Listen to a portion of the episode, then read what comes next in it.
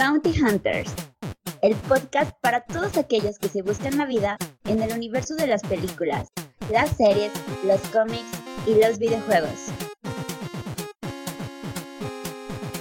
Este programa es patrocinado por el Imperio Galáctico, Imperio Unido, sobre todo. Hoy presentamos Duelo de Sablazos.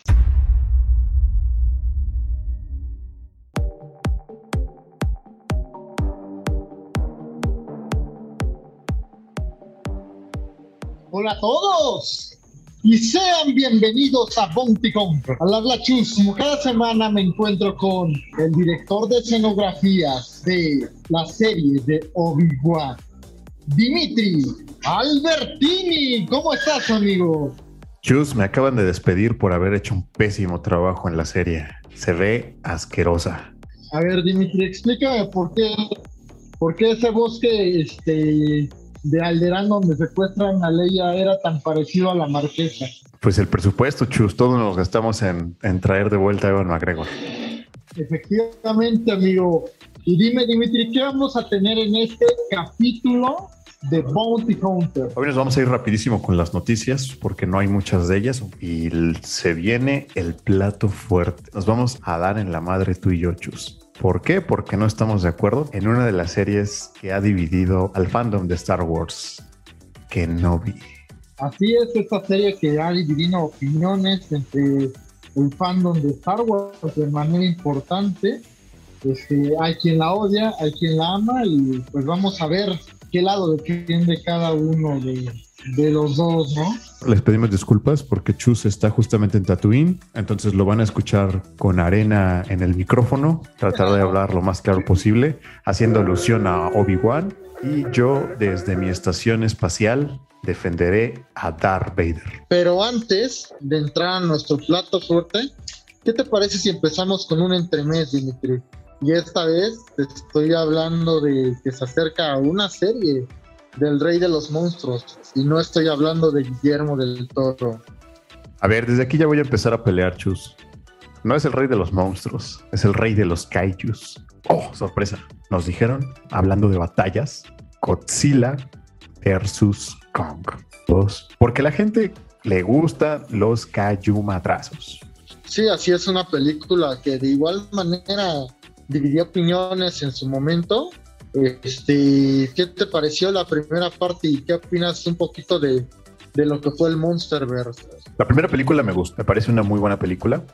Y posteriormente todo se vino cuesta abajo, incluyendo Kong, Godzilla 2, pero lo que no nos ha defraudado para nada son los kaijus, son muy espectaculares, más en pantalla tototota. Pienso igual, la primera película de, de Godzilla fue bastante buena, de ahí hubo un pequeño este, una pequeña caída, ¿no? Con lo que fue con Gilles la Calavera, a pesar de que tenía buen elenco, ¿no? Samuel L. Jackson, Brie Larson y también Tom Hiddleston. Tenía buen elenco, pero a mí la, la, la, verdad la trama se me hizo pésima. A mí me gustó El Rey de los Monstruos, creo que tiene mucha acción.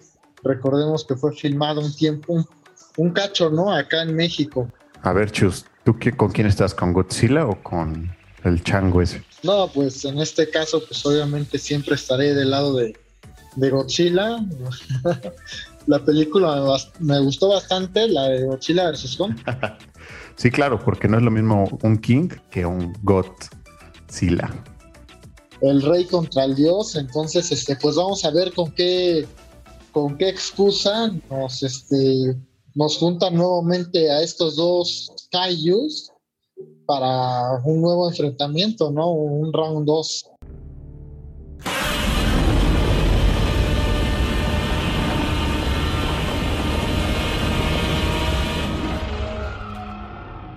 Pero, ¿sabes algo, Dimitri? Hubo otra película que costó, que costó 200 millones. No me digas que se quedó corto.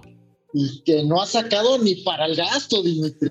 Y no le fue tan bien. Ni para el gasto sacado, ¿eh? No me digas que lo que decíamos la semana pasada y se quedó corto. Efectivamente, Lightyear se convierte en el peor fracaso del Pixar, como ya habíamos mencionado en el capítulo anterior de Bounty Hunters. que la habían este, bañado como en 17 países, ¿no? Entonces, este, la taquilla, las taquillas importantísimas como lo es la China, pues lo dejó fuera y parece que las otras taquillas internacionales, como por ejemplo es México y Estados Unidos, pues no respondieron de la, de la mejor manera. ¿Tú qué tienes que decir al respecto que, que tanto la, la defendiste en su momento, Dimitri? Pues mira, hasta el primero de julio hizo 158 millones, costando 200. Entonces, y creo que aquí son dos factores importantes. La primera es que no tuvo una buena crítica respecto a la trama, eh, las razones por las que se creó el personaje. Disney lo que quería era contar un spin-off de su gran amada franquicia y uno de los personajes más importantes que actualmente tiene en Pixar, como lo es Buzz Lightyear, pero creo que no fue eh, el, timing correcto.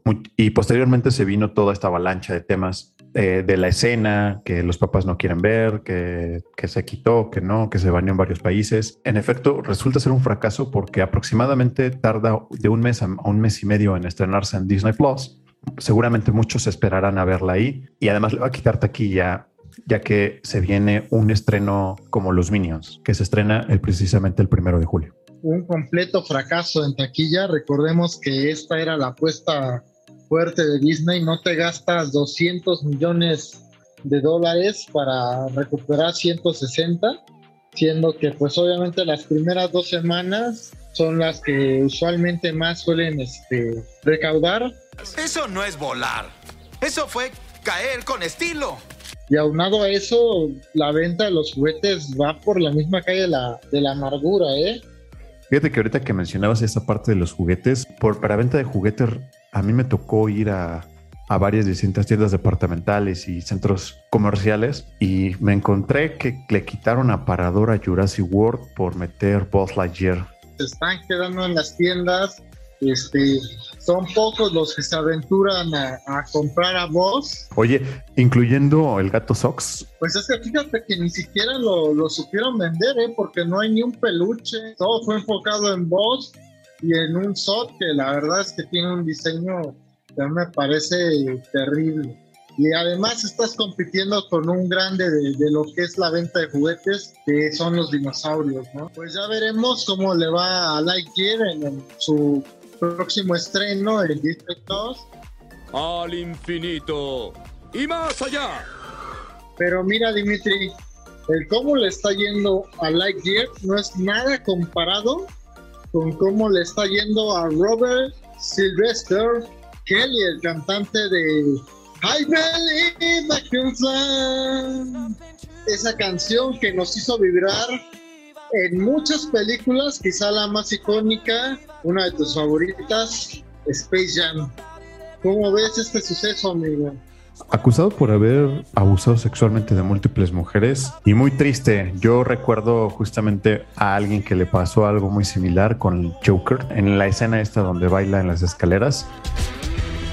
A veces portarse bien y el talento no necesariamente van de la mano. Se va a estar guardado nada más y nada menos de 30 años Verga. y pues es probable que no lo volvamos a ver, es una lástima enteramente porque creo que justamente muchas de sus canciones, independientemente de, de, la más conocida que es I Believe I Can Fly, este, pues hablan mucho de la motivación, ¿no? De superarse uno mismo, de cumplir sus sueños. O sea, es un arte, su arte siempre fue muy motivacional, ¿no? Muy al estilo de, por ejemplo, la banda Survivor, ¿no? Siempre hablando de de dar más, de dar el extra, de cumplir tus sueños y pues de repente que te enteres de esta noticia, pues ahora sí que como bien dices, artes vemos, corazones no sabemos, pero pues por otro lado pues está bien, ¿no? Que, que se empieza a tomar este pues más conciencia de estos casos y que de alguna u otra forma pues pues empiecen a, a castigar a los al quien es culpable, ¿no? I believe I can fly. Vamos a pasar al plato fuerte del episodio, que es un enfrentamiento entre Chus, defendiendo a Kenobi, y su servidor Dimitri, defendiendo el lado oscuro de la fuerza.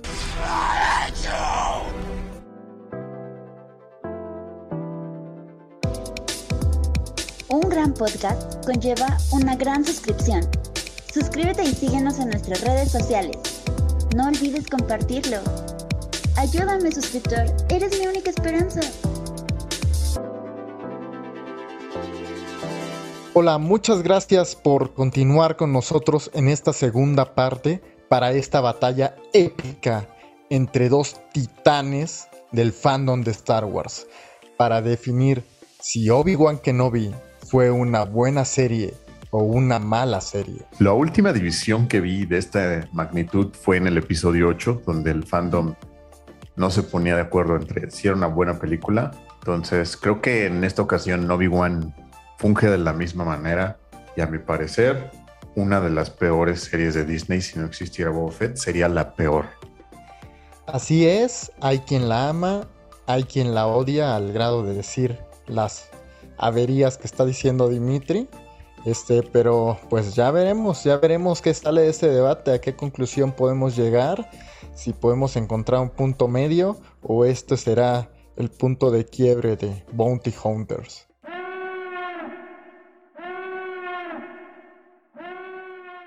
Atención, los siguientes minutos son plagados de spoilers.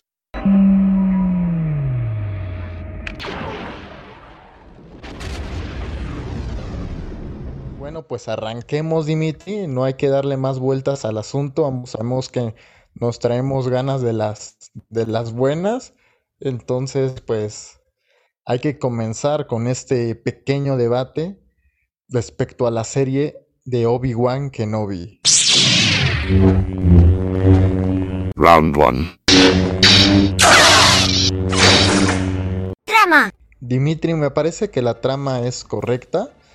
Nos, justa, nos cuenta justamente este camino que lleva a Obi-Wan nuevamente a convertirse, este, a, recuperar la esperanza. Y también me parecen muy interesantes las subtramas, sobre todo la de la tercera hermana, un poquito, nos muestran un poquito de, Leia y cómo Anakin va dejando de lado este pues esta obsesión que tiene por, por Obi-Wan y su maestro. La trama parece correcta sin, sin llegar a ser espectacular, pero creo que pues tiene lo justo de lo que debería ser una, una serie de Obi-Wan. A mí me parece la trama de lo más perezoso de toda la serie. En efecto, aquí tenemos a un Obi-Wan que está agotado, que ya la fuerza fluye muy poco en él, pero las subtramas me parece que es lo más flojo, sobre todo lo de Reba. Nadie quiere conocer más allá de lo que ya se sabe por ahora. La serie por algo se llama Obi-Wan y creo que es lo que menos nos muestran. Que la trama de Reba es buena. Es una buena trama, la historia de una niña sobreviviente al Orden 66 que, que acaba siendo una inquisidora y que decide, bueno, su plan es escalar para para quebrarse a, a Darth Vader. No habíamos tenido un personaje así en Star Wars, Dimitri.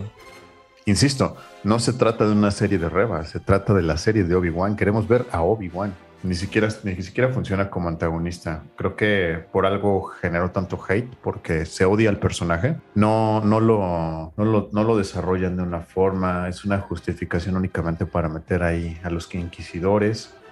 Así es, pero Obi-Wan no es una serie para el fan casual de Star Wars, Dimitri. No es una serie para el que vio el episodio 7 nada más y sabe que Luke es hijo de Darth Vader. Creo que, creo que es una serie para el fandom especializado que, que le interesa saber. O sea, creo que cuando ves una serie de Obi-Wan es porque sí estás muy clavado en, en esto. ¿no? no veo a alguien casual no veo a mi jefe poniendo la serie de Obi-Wan, la verdad. No estoy de acuerdo. Yo creo que está hecha para el fan de Star Wars. Una parte esta necesidad de Disney de quererte contar y decir por qué usaba chalequito Han Solo. Y creo que es exceso de información que realmente en lugar de aportar y generar un cariño hacia la serie, te termina destrozando todas esas ilusiones. Es como cuando conoces a, a Chus en persona y dices, ¿él es Chus? Creo que me he desilusionado, no me hace falta. Es como cuando conoces a Dimitri en persona y dices, Dimitri, eres menos alto de lo que esperaba. Justamente, entonces acabas de mostrar un claro ejemplo y es lo que pasa con esta serie. Por eso me parece que la trama se queda corta en realidad para contarnos una historia de lo que queríamos ver como fans de Star Wars a Obi-Wan. Bueno, chus. Round 2. Personajes. Me parece que es el momento perfecto para entrar en el segundo tema porque justamente me gustaría ver tu, escuchar tu opinión sobre Mo Sinsgram, la actriz de Reba. ¿Mucho el hate del personaje, la actuación de, esta persona o, fue culpa de la trama? Ya saben, buen jinete, mal caballo. Mira, algo que, que, nos ha caracterizado Star Wars siempre nos ha puesto como estos actores que son relativamente conocidos y a la larga se vuelven populares, ¿no? El caso dado con eh, Hayden Christensen, que nadie antes de Star Wars lo conocía, del mismo Mark Hamill como Luke Skywalker, pero me parece que aquí en el caso de Moses Ingram le, pasa factura al tema de que su personaje no está desarrollado, el hecho de que sea una inquisidora no la hace interesante, muy poco el desarrollo del personaje, la actriz como tal, lo, me parece que lo hace, cumple, es cumplidora, yo no creo que sea una buena actuación, pero tampoco es algo desastroso como tanto la criticaban. Eh, ya la habíamos visto anteriormente en, Gambito de Dama como la amiga de, de Anya Taylor Joy y recientemente la habíamos visto en la tragedia de Macbeth con un papel ahí secundario, pero creo que es más problema del personaje que de la actriz. La señorita Mousing se me hace que es este justamente su papel es el de, el de un villano en un principio. Efectivamente, los primeros dos capítulos, tres capítulos, odié su su personaje. De hecho, se lo dije a mi hermano, oye, qué personaje tan más odioso por esta obsesión que tenía por Kenobi y de escalar rápidamente entre los inquisidores. Una actitud como de, de berrinchudo, un poquito como era Kylo Ren en un principio. Pero creo que el trasfondo que le dan a, su historia, que dicen que era una, una espada, ¿no? Que sobrevivió al Orden 66 y esta obsesión que tiene que con Kenobi es con el fin de, escalar y vengarse en algún momento de, Vader. Eso para mí la remedi la o sea, le dio una segunda vida al personaje, o sea, ya cuando cuando enfrenta a Vader y pues Vader le da una paliza, yo yo quería que que, que lo lograra, que tratara, que pudiera dañarlo, porque Híjoles, creo que la Orden 66 y ese momento en el que Vader mata niños, creo que es algo que nos quedó muy muy grabado los fans de Star Wars. Y me parece muy chido este camino que tiene cuando al final este, intenta matar a, Luke Skywalker y ella misma pues recompone de cierta forma, reflexiona y se da cuenta que no podría este, pues, hacer lo mismo que le hicieron y su, su historia se, se expandiera futuramente en cómics o quizá en alguna Híjoles, yo creo que una serie no, porque es un personaje chiquito para una serie, pero si se extendiera o en cómics o en libros. Al grano, al grano. ¿Qué opinas de Vivian Lyon Blair como Leia Organa? ¿Qué te pareció ver a Leia chiquita? ¿No, no se te hace como que es fórmula de Disney de, querer este eh, enternecer los personajes como Baby Yoda? Creo que es carismática, creo que es enternecedora y, y creo que lo hace bien. Hay mucha gente que este, quejarse de que era, se portaba como una niña, pues es que es una niña. creo que lo hace muy bien la, la chamaca. Y... Escuché todo lo contrario, yo creo que se portaba demasiado adulta para su edad. No, para nada. Casi, casi es como si hubiera tenido 60 años de experiencia en una niña de 8 años. Eh, se queja y habla airadamente con uno de sus primos y lo quiere aleccionar. Eso no hace a alguien de 8 años, chus. Eso me parece totalmente este, inverosímil en un, en un personaje así. Me gusta ver, o sea, me gustó ver a Leia. Me hubiera gustado solamente verlo un capítulo, dos a lo mucho, y después ver este desarrollo de Anakin contra Obi-Wan. Y también tenemos personajes desaprovechados, como el quinto, quinto hermano, que siempre estaba viendo a Reba y la de lo, lo volteaba a ver y le decía, eh, en algún momento te voy a hacer pagar. Y en el capítulo 4 lo desvanecen completamente y ya nunca más vuelve a pasar. Justamente eso, a eso me refiero con que hay personajes que, que exceden mucho la participación y otros que de plano gostean. Y, así como llegaron, así se fueron, porque no te importan ese. El caso también del robot, del androide, que de repente sientes como que va a participar, o el caso de, de Ajastri con este Kumail Nanjiani, una participación me parece más de cuota que de que en sí a que aporte algo a la historia. No, Dimitri definitivamente da vuelto completamente loco. He consumido de manera este completa porque me parece un regalo a los fans que hayan traído al elenco completo. O sea, no faltó nadie, ni siquiera mi, mi queridísimo Jimmy Smith como Bill Organa. O sea, no faltó nadie del elenco original y... Lo estás hablando de los personajes. No te vayas por la tangente. Te estás yendo por la fácil. Por ejemplo, tú, tú qué tanto quieres a los inquisidores. ¿Qué te pareció haber visto al gran inquisidor? No, no, no.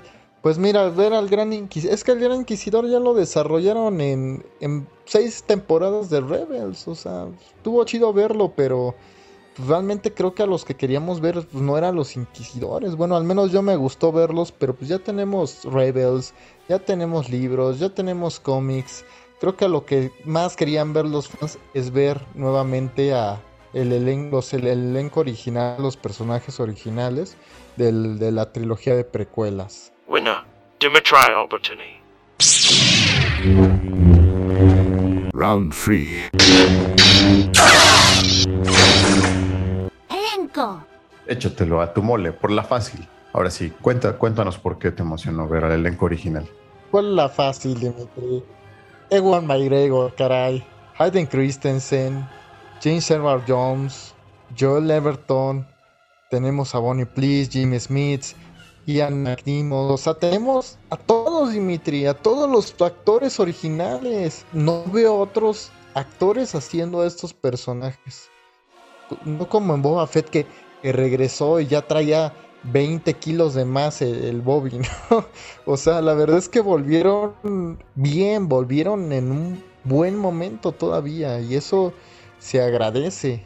En efecto, creo que le están cumpliendo un capricho a los fans por traer de vuelta a todos. No es un capricho, es un regalo. Y ahí no hay más que decir. Eh, se disfrutó, eh, me pareció muy, muy, muy loable, pero también a su vez me parece que es un acto de publicidad traernos un producto mediocre. Dime, Dimitri, ¿no te, ¿no te emocionaste al ver a Ian McDermott como Palpatine nuevamente? ¿O acaso ya no sientes nada por Liam Neeson? Dime que no sientes nada por Liam Neeson. Atrévete, Dimitri.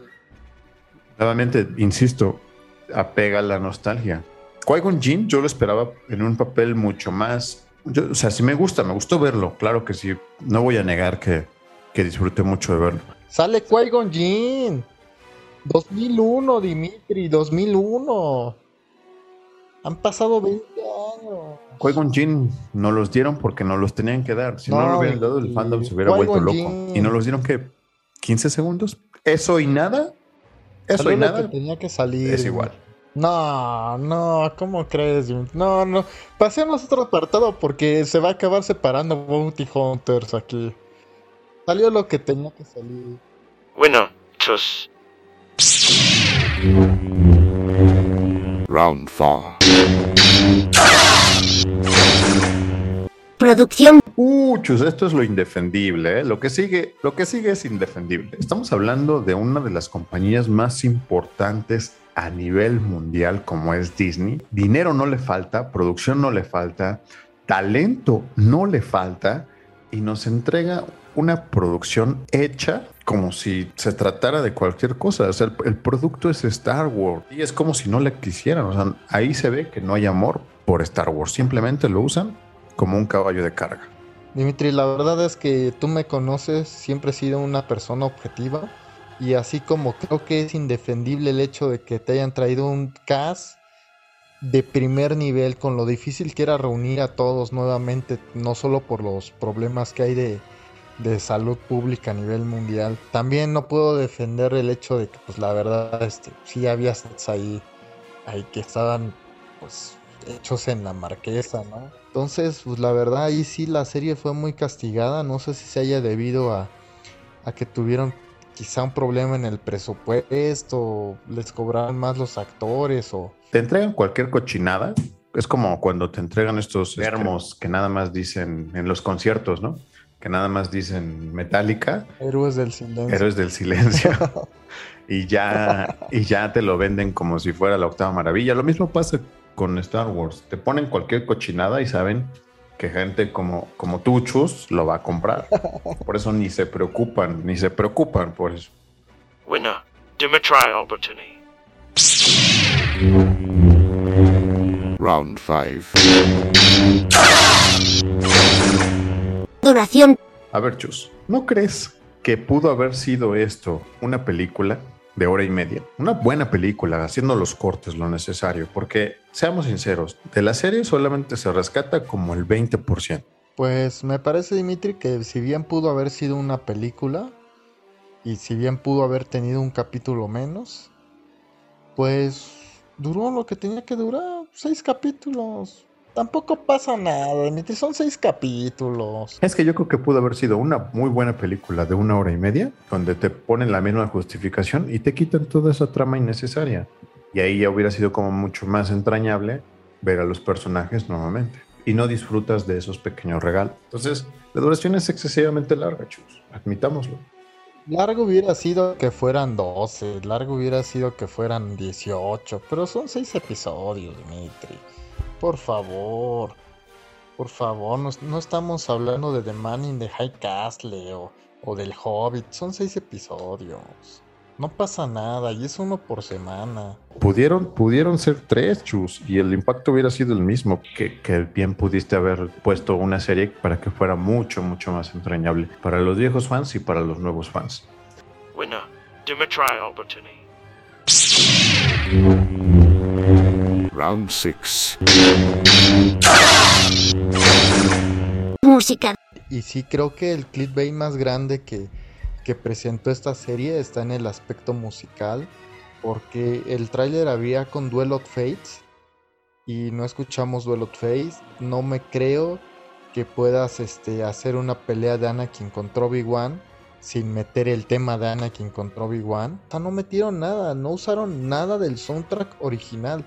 Trataron de usar este temas originales, si bien tiene chispazos, buenos momentos como, como estos cantos gregorianos durante la pelea de Anakin contra Obi-Wan, creo que pudieron haber hecho algo mejor este, con la música y no me refiero a componer ni siquiera temas nuevos, creo que pudieron usar pues estas melodías icónicas que tuvo la precuela, que creo que las precuelas, que creo que si de algo no se puede quejar uno de las precuelas, es que tiene música muy muy buena.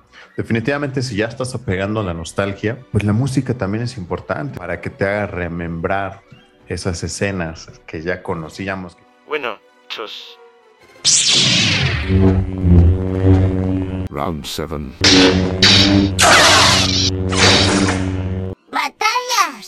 Si esto fuera King Kong contra Godzilla, pues mi estimado Chus, hoy te toca ser el rey. Adelante con las batallas. Pues aquí me parece que es un punto donde, donde la serie lo hace bastante bien. Creo que tiene, dejando de lado estas batallas, este, que, que pues no, no son, son parte de la trama, ¿no? Donde, donde Obi-Wan usa un blaster y, y piu piu piu y matamos a los Stormtrooper que tienen la peor puntería del mundo. Me parece que las batallas son, son buenas, son muy buenas. Este, vemos este, a Obi-Wan enfrentarse a la tercera hermana. Vemos este, el enfrentamiento tan esperado entre Darth Vader y, y Obi-Wan con un esplante de, de habilidades de la fuerza que, que no habíamos visto antes en, en el cine. Pero sin embargo, en otros medios, y es algo que yo creo que los fans este, eh, me entenderán, porque en los cómics o de repente en los libros ves habilidades extraordinarias que no se ve reflejado en las películas y se siente muy desconectado.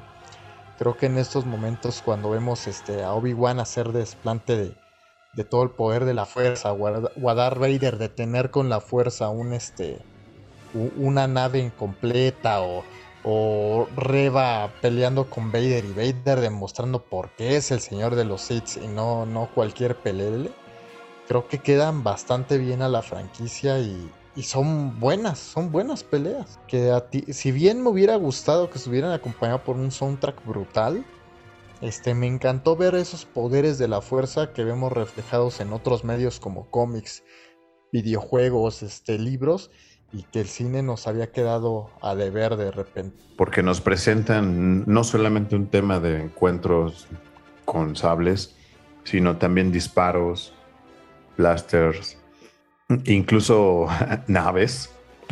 En efecto, comparto contigo. Entra dentro de un estándar de, de Star Wars. Bueno, chus. Round 8. Justificación. ¿Cómo justificas que sobrevive Es así. Reba? Dos sablazos. No. A ver, explícame. Por la misma razón por la que justificas que, que Darth Maul sobrevivió partido a la mitad. Y Anakin sobrevivió a que se lo tragara un volcán. O sea, el lado, el lado oscuro de la fuerza te da la habilidad de aguantar cosas antinaturales. Por la misma razón que el emperador volvió. O sea, esa, esa madre sí es cocaína, el lado oscuro de la fuerza. Te creo que los malos sobrevivan. Nah, te- Ok, ahora sí está, está bien Totalmente. justificado. Dentro del canon de Star Wars ya se Pero habían visto cosas. Ellos no, peores. no tuvieron que pasar un proceso de reconstrucción de quirúrgica para poder reconstruir sus cuerpos. Pero Reba, o sea, la atraviesan y en tres minutos ya está persiguiendo a Luke Skywalker, que Luke Skywalker ni siquiera estuvo bien desarrollado en la trama, cabrón. Y se, se ve disminuida, Reba. Pues le da, le da pelea a Owen Lars. Ay, si se pasa saltando de, de- montaña en montaña, hace parkour. Eso fue el capítulo 2, Dimitri. Estás hablando de que sí, ok, te la compro, de que la fuerza te da, lado oscuro te da Se ve poder, disminuida. te da poder. Pero hasta el Jedi más, hasta, hasta el Sith más fuerte, que en este caso fue Darth Vader, pues no se levantó así como si no le hubiera pasado nada, chus. No, no se No, levantó no, no, como si no hubiera pasado nada. Le dio sus- batalla a Owen Lars. Le aventaron el florero. O sea, apenas y caminar podía, Dimitri. No, pues se fue a perseguir a la montaña ahí a, a Luke Skywalker. No, esa fue en la segunda. Esa fue en la segunda. Nah, manches, chus, si lo, si lo, lo alcanzó en creo que 20 segundos. Y a duras penas le dio alcance, Dimitri. Me estás, me estás vendiendo humo, como Disney. No, claro que no. Winner. Dimitri Albertini. Final round. Conclusiones. ¿Qué calificación le pones a Obi-Wan? Calificación Bounty Hunters, que como bien sabemos es del 1 al 5, creo que tiene un bien merecido 3 y medio. Me parece una buena serie, una serie bastante disfrutable. Creo que los fans del universo expandido hay muchas cosas que vamos a, a- agradecer. Creo que es padrísimo que haya vuelto el elenco original, sin irnos más lejos, porque pues, también hubo muchas cosas que nos quedaron a deber, como, como bien lo mencionamos, el tema de producción, el tema de la música, tramas que quizá pudieron haberse este, eh, eliminado. Pero más allá de eso, disfruté Obi-Wan. Me pareció una buena serie en general. Tres estrellas y media me parece justo y me parece correcto. Esperemos que, que en próximas temporadas mejoren más los puntos flacos que, sin lugar a dudas tuvo la, la serie. Espérate a la segunda temporada, Dimitri, ahí vas a ver lo bueno. Ah, ¿va a haber segunda temporada esta cochinada? No, que- Nada más y nada menos que la serie ¿Qué- qué- más vista en Disney Plus. Con todas ¿Qué? las franquicias que tiene Disney, la serie más vista en Disney Plus, Obi-Wan Kenobi. ¿de qué, ¿de qué van a hablar ahora? ¿De, de las de cómo llevan a Luke a la primaria? Para chingaderas mejor no me entreguen nada. Yo, o sea, eso, yo de una vez me de ese veremos, ya, ya veremos. Dimitri, ¿cuál es tu calificación Bounty Hunters y por qué? Yo creo que es de los peores productos en cuanto a producción de Star Wars. Y yo le pongo de calificación 2 de 5. Porque me parece que eso no necesitábamos. Dejen ya de sobreexplicar a los personajes, que es demasiada justificación. El universo de Star Wars es demasiado vasto como para volver a retornarnos a las historias de siempre y darles una explicación de por qué el sable de Mace Windu es morado y no, y no verde o azul. Terrible. El guion, horrible. Solamente yo me quedo con, como bien decía Chus, la incorporación del elenco, que hicieron un esfuerzo muy grande por traerlos de vuelta, y dos o tres escenas por ahí rescatables eh, de la pelea y pareció que ahí proyectan muy bien cuál es el estado de Obi-Wan. De ahí en fuera, para mí es un producto muy mediocre, tirándole a malo. De malo a pésimo, mejor dicho. Winner. Dimitri Albertini. No, creo, que los fans de Bounty Hunters ahorita saben la verdad, este Dimitri, que sigues lastimado por... La verdad es que sigues lastimado por lo que hicieron a Boba Fett. No, la verdad es que es un mal producto. Es un mal producto, como lo fue Boba Fett, como lo es Kenobi, como lo fueron las secuelas de, de Star Wars. Son productos corrientes, malos, que no nos merecemos los fans de Star Wars. Creo que ha quedado claro este quién tiene la razón en este, este en este debate, quién es un apasionado por, por el hate aquí también y quién tiene este criterio y reconoce los puntos buenos y los puntos malos. Nuevamente el Dios contra el Rey y ustedes decidirán quién. Quedó claro aquí, ¿Quién al final quedó es- claro aquí, Chus. Te faltaron manos. te faltaron manos. Vamos a ver. Vamos a ver qué onda. Este, de, de- de mi parte, pues siempre esperaremos más de Star Wars. Yo sí quiero saber por qué el, el sable de, de Mace Windu es morado, cosa que igual ya se explicó en el universo expandido. Te creo que te haya gustado por una simple cosa. Es como decir, pues ya compré esto, esto, esto. Pues otra cosa más, pues ya la compré. Ahí va la colección. Pero ya te vas por volumen, no te vas por calidad. Pero yo cierro esto, cierro, cierro mucho de esto. Este, con esta rima muy bonita que vimos al final de, Obi-Wan. Y por qué el sable de Luke al final de, episodio, en el episodio 6 es verde. El sable que se, que se lleva y que se ve al final de la temporada Obi-Wan. Obi-Wan se lleva tres sables, el suyo, el de Anakin y el de su maestro Qui-Gon. El suyo se pierde en la pelea contra Darth Vader al final del episodio 4. El de Anakin se lo da este a, Luke Skywalker y Luke Skywalker lo pierde en, en el Imperio Contraataca. El de Qui-Gon, el verde, es el que ocupa Luke Skywalker para hacer su sable en el episodio 6. Entonces son estas bonitas rimas las que nos regala el universo expandido y estas historias. Espero que haya más de esas. Creo que es bueno disfrutar de Star Wars. ¿Por qué no? Digo, no pasa nada. Si está bueno, si está malo, si está regular. Lo que es malo es malo, Chus. No hay manera de defender esta Bueno, pues ya, ya veremos. Para más cosas, pues siempre aquí en Bounty Hunters, por favor, comenten este episodio, coméntenos en las redes sociales qué les pareció Obi-Wan. Yo creo que es importante también hacerse su propio juicio. Ya escucharon cuáles son nuestros puntos de vista. Seguramente ustedes tienen los suyos y estaría interesante que nos dijeran por qué les gustó o por qué la consideran mala. Bueno, muchas gracias por haber escuchado Bounty Hunters esta semana. El capítulo se tuvo que retrasar un- por cuestiones este, laborales.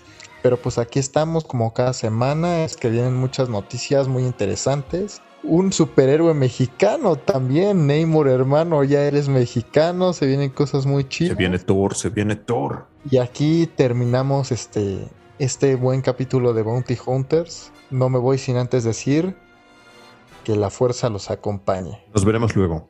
Adiós.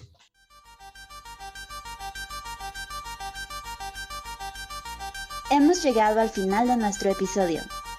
Que la fuerza te acompañe. Y no te preocupes. Volveré.